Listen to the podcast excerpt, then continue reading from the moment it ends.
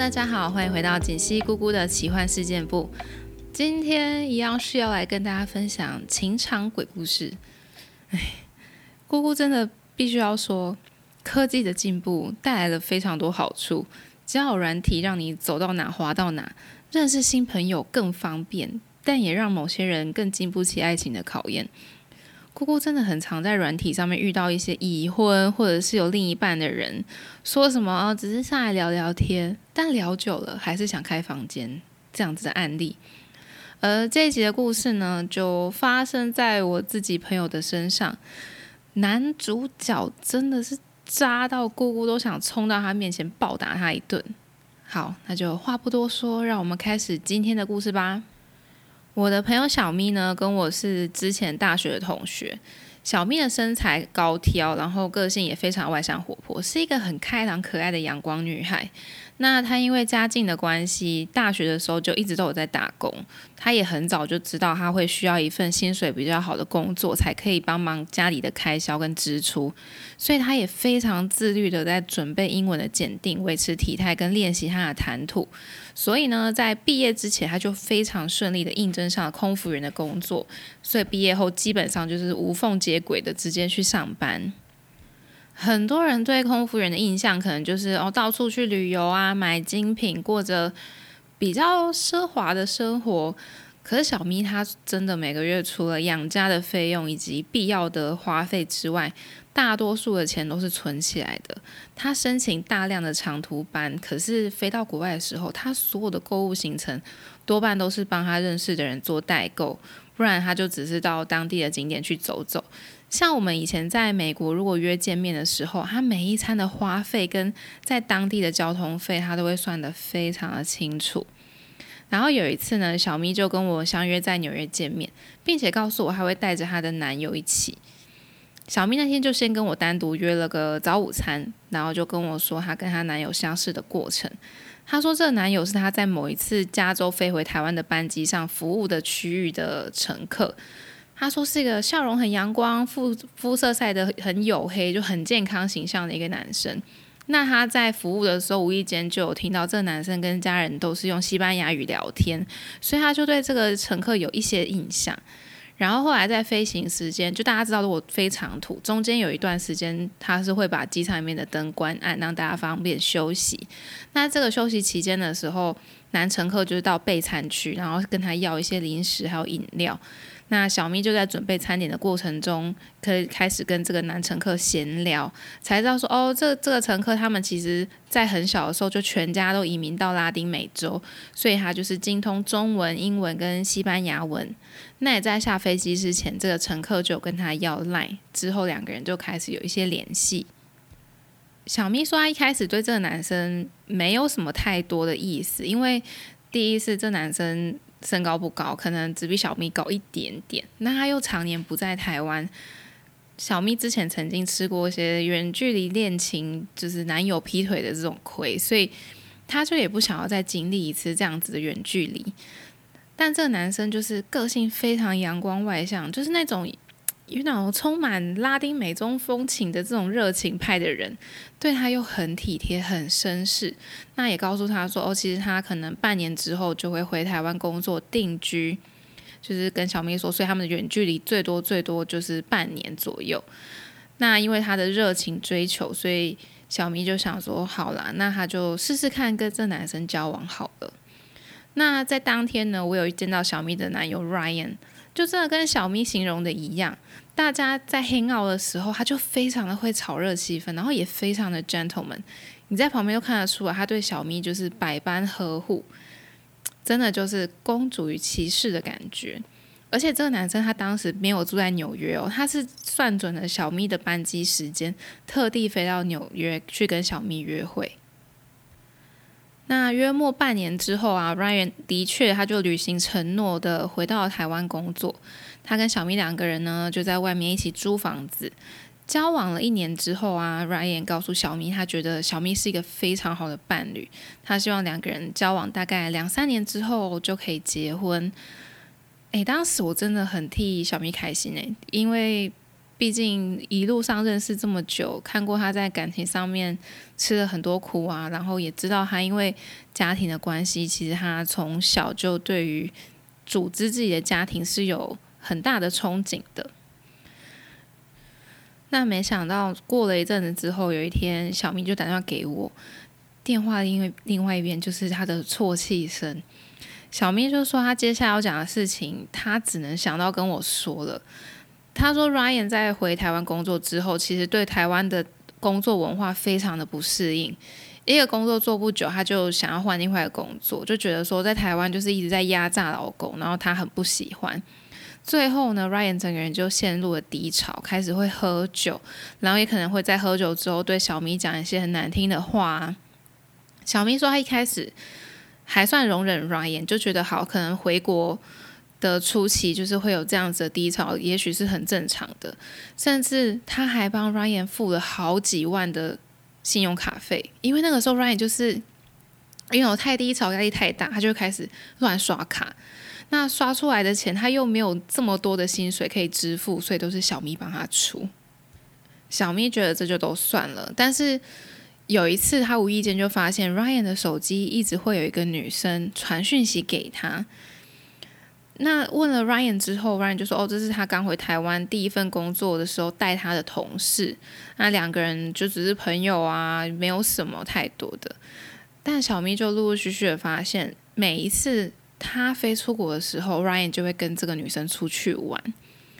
但是呢，Ryan 就是坚称他跟对方就只是吃饭而已啊。然后因为小咪在国内的时间，他都要陪小咪，所以当然就只有小咪出国的时候才可以跟这个女生出去玩啊。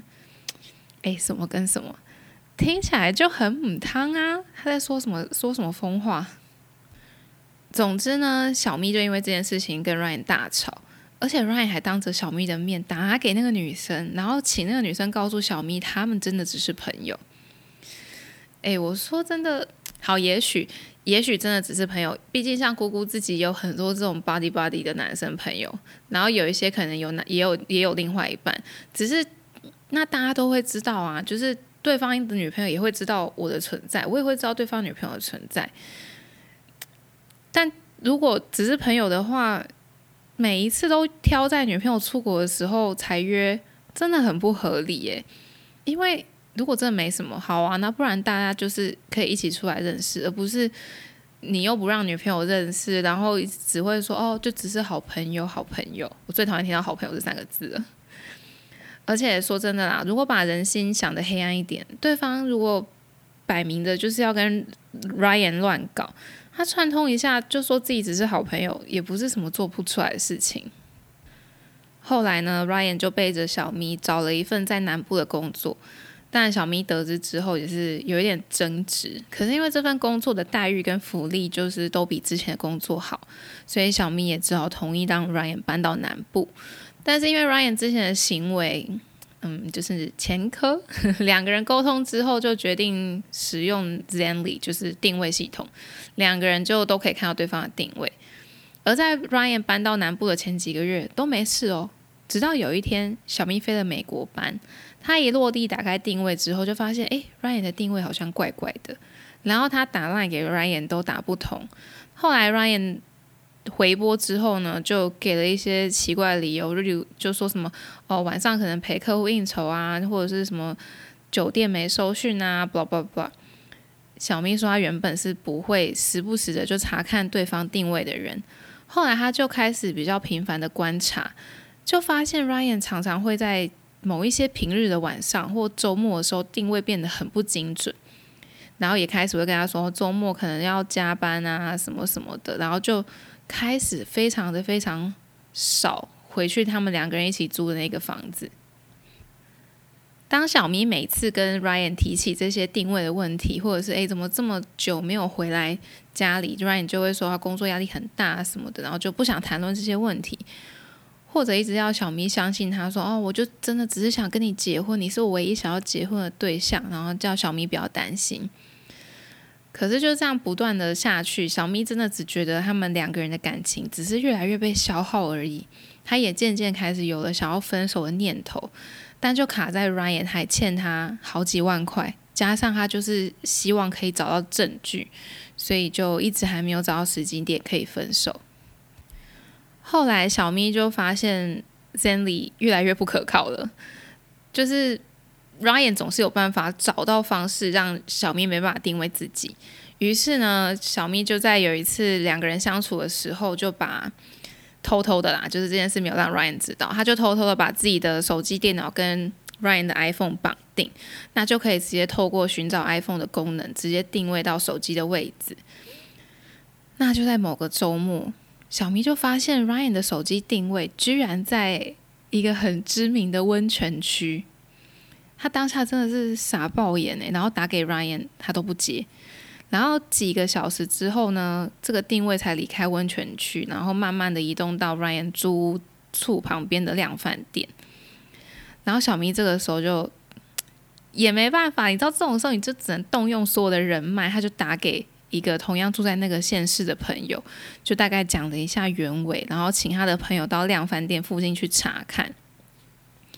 那就过了大概二三十分钟，就他朋友骑车到那个地方之后呢，就。回传了一张照片，就是 Ryan 跟一个女生在量饭店的美食街用餐。那他们期间就两个人相处亲密啊，然后离开的时候又搂又抱，然后最后是手牵手一起回到 Ryan 的家。哇，小咪说他这个时候真的是忍无可忍诶，他马上订了最快的一班高铁，一路杀下去。然后这段时间，小咪的朋友都在 Ryan 家楼下等小咪到。哦，因为 Ryan 是租那种公寓，就不是租透天，所以他不会知道说，哦，外面其实是有人的。然后小咪到 Ryan 家门口时，他就上楼嘛，他完全他站在门外就可以听到里面有人在聊天的声音，就一男一女这样子。他就立刻打电话给 Ryan，然后 Ryan 都没有接，然后小咪就只好夺命连环扣。后来他就发现，哎，房子里面的声音就没了，然后 Ryan 就。接了接了手机，就说：“哎，他跟同事在外面吃饭啊，晚上才会回家，现在在忙，就不方便讲话。”然后就挂掉电话。小咪说：“他站在门外，真的是心里真的是心脏扑通扑通跳，然后他也不知道他自己要怎么样去面对接下来的这个画面，但他还是鼓起勇气按了门铃。”那接下来景象真的就跟我们在电视电影上面看到的差不多。他说按完门铃之后，Ryan 家的门开了，可是应门的是一个他从来没有见过面的女生。他说那女生一开始看到他的时候还很疑惑，想说：“诶，是不是隔壁邻居？怎么了？”然后一直到小咪开口说要找 Ryan，那女生才知道说原来小咪是 Ryan 的女友。然后他说看他看到 Ryan，因为他就是那种大家应该知道有有一些公寓它是老式公寓，然后它的就是会有现在有第一道铁门，才会有后面另外一道实心的门，所以其实你是可以铁门不开，然后只开里面的门，看到外面是谁。小秘书他就是隔着铁门看到 Ryan 从里面的房间走出来，然后他说 Ryan 看到他的时候傻眼，然后就一直质问说为什么为什么你会在这里？为什么为什么？哎，我听到这边真的觉得，天啊！要是我看到这样的景象，我真的会当场愣住。哎，还好小咪说他其实在高铁上就也沙盘推演了整个所有会发生的状况，然后他刚好也有 Ryan 的，也不是刚好，他就有 Ryan 的那个备用钥匙，所以他就直接开门进去，一进去就直接先走上去甩了 Ryan 一巴掌，然后叫 Ryan 跟那男生。女生啊，女生叫 Ryan 跟那个女生都坐在客厅，不准走，然后好好的解释这到底是怎么一回事。没想到现行犯 Ryan 居然一句话都说不出口，他就是一直哭，一直哭一直小咪道歉，说什么自己不是故意的。然后那个女生貌似也是傻眼，那女生也在哭，然后就跟小咪说他们是在叫软体上面认识的。那 Ryan 从来没有告诉他自己有女朋友。甚至呢，当他们开始约会的时候，他到 Ryan 家里发现有女性用品的时候，Ryan 都说：“哦，是他妹妹偶尔来借住的时候会用到。”好，Ryan 的确有一个妹妹，但是他妹妹就住在拉丁美洲，根本不在台湾。小蜜说她当下真的是万念俱灰，就想着当初这个男生多疼她，多体贴她，说什么要娶她，然后如今在她面前是这个样子，跪在那边哭，然后她也怪不了另外一个女生，因为这就是自己男朋友自己把持不住啊，不止欺骗自己，还欺骗了其他女生。小蜜当下就跟 Ryan 提分手。然后要求 Ryan 在半年之前把欠他的这些钱全部都还清楚，如果不还的话，他就会直接对 Ryan 提告。那也在小咪朋友的见证之下，就是写了借据，然后签名、盖章、照照相。最后，小咪就跟 Ryan 说，Ryan 还留在他家的东西，他会全部都打包好放在警卫室，就叫 Ryan 自己有空上去拿，他不会想要再见 Ryan 了。但你以为就这样吗？没有哦。后来呢？当 Ryan 北上拿自己的行李时，他又想尽办法的要见小咪。见到面之后，又哭着跟小咪说他有多爱小咪。他说小咪就是他心中最完美的女人跟伴侣。只是呢，他从小在拉丁美洲长大，本来个性就是会比较奔放热情。他竟然说，在拉丁美洲，男就算有男女朋友，也会有情人呐。但就算是这样子，他心中的老婆人选永远都只会有一个。接下来就说最经典这句话，他说：“小咪，我想娶的就只有你一个人，其他女生都是我人生的过客。你可以等等我吗？等我玩够了，我就跟你结婚。”哇靠，等屁等哦！哎，你到底以为自己是谁啊？而且，哎，不要自己渣。就拖整个拉丁美洲人下水。小蜜说，他当初听到那句话的时候，真的是气炸。到底把他当什么啊？他当然是最好的伴侣人选啊，因为他赚的又比较多，甚至房租也都是他在缴啊。因为 Ryan 光是信用卡费都缴不完，怎么可能还缴房租？但姑姑要说的事情是，Ryan 所做的事情绝对不是个案。姑姑就也曾经遇过一个男生。我们在听着上面聊了一阵子，要约见面的时候，对方才说：“哎，那既然我们要见面了，我也跟你说一下，其实我有女友啦，所以我们就只是玩玩哦。”哈，讲的超理所当然的耶！我就问他说：“为什么要这样？”他就说：“跟女朋友远距离呀，啊又不常回家，可是在这边又会很寂寞，又会有性的需求，所以就是想要在工作的地方找一个伴侣。”哇！台湾就这么小了，还要这样搞？你要不要干脆每个县市都找一个？这样你出去玩的时候都可以确保每个地方都有人会招待你。而至于很多人会问的手机定位，说真的啦，我身边有互相定位的情侣跟夫妻真的不多。我自己也是不喜欢被定位的人，可是我是会报备的人哦。基本上我所有的行程都会跟另外一半说的很清楚。那我出门的时候，我也会主动跟对方分享自己的状况，或者是如果我跟朋友出去吃饭或干嘛，基本上我一定会传动态，或者是会传照片跟对对方说。我是觉得一段关系如果已经做不到忠诚跟彼此信任，那真的是可以不用在一起了。像 Ryan 这样已经有前科，开了定位还时不时说什么定位出问题的人，基本上真的是可以掰了诶。而且我觉得大家也要知道自己为什么会有想要定位对方的这个想法，是因为你觉得哦，我们直接定位，那我们就不用再报备啦，还是说方便你们约见面的时候看一下对方骑车骑到哪里，开车开到哪里了？或者你单纯只是因为自己心里的不安全感以及对对方的不信任感呢？究竟你要定位对方的动机是什么？这一点你真的要去想清楚。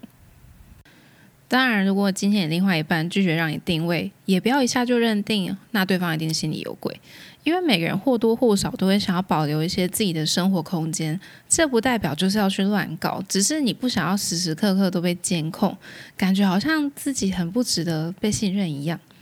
不过啊，如果你是有前科的人，伴侣如果抓到你偷吃过，那你们最后又决定不分手，要继续下去，在这样子的状态下，我就觉得，嗯。你被另外一半定位，真的也只是刚好而已，请你就答应吧。Ryan 的这整件事发生到现在已经三年了，那姑姑前阵子才刚收到小咪的喜帖，她在跟 Ryan 分手之后半年，就透过朋友介绍认识她现在的未婚夫。这男生非常的腼腆，非常的木讷，跟小蜜以前交往男生完全不一样。我第一次见到这个男生的时候，真的吓了一跳。他当时就是静静的陪在小咪旁边，然后听我跟小咪聊天。小咪说，他一直以来都会被很外向、很阳光的人吸引。一开始他跟未婚夫刚认识的时候还很不习惯，而当时他的未婚夫也才刚结束一个一个煎熬的感情，所以他们是真的花了蛮长的时间相处。那也确定了，如果真的要交往，就是要以结婚为前提交往。所以他们在确定关系之后，就是很积极的在做个性与价值观上面的经营跟磨合。哎，姑姑在收到喜帖的时候，真的是哭了耶！就是我打开喜帖，看到他跟未婚夫，还有他们家两只胖猫咪的婚纱照，你就想要说，过去这十年来，我看着小咪为了可以组织他心目中的美好家庭，他。遇过了多少不对的人，心碎了多少次，流过多少眼泪，如今真的能够有个好的归宿，真的是衷心的祝福他。姑姑在这几年自己遇到的以及朋友的经验谈来说，真的验证了一句话，就是你最后不一定会跟你最喜欢的人结婚，而是跟最适合你的人结婚。我相信很多人一定从小就会幻想未来另一半大概是什么样子，然后带入一些自己很欣赏的特质，也希望可以找到这样子的人。比如我们最常听到的嘛，身高一八零，台新敲成学历，然后外向、幽默感、顾家又孝顺等等，这样的人当然有，但我们有没有幸遇到？有遇到了，有没有办法在三观上契合到一起步入婚姻？又是另外一回事了。好啦，以上就是今天想要跟大家谈的话题。如果你或你身边也有人遇到了类似的事情，欢迎你把自己分享给他们听。或者你如果曾经经历，或者是听过这一类的故事，你觉得很有共鸣，也欢迎到 IG 私讯跟姑姑聊聊。如果你喜欢这个节目，欢迎发我订阅起来，也可以到 IG 搜寻“锦溪姑姑”或输入 ID 账号“姑姑点 talk” 跟姑姑互动。那我们就下期节目再见喽，拜拜。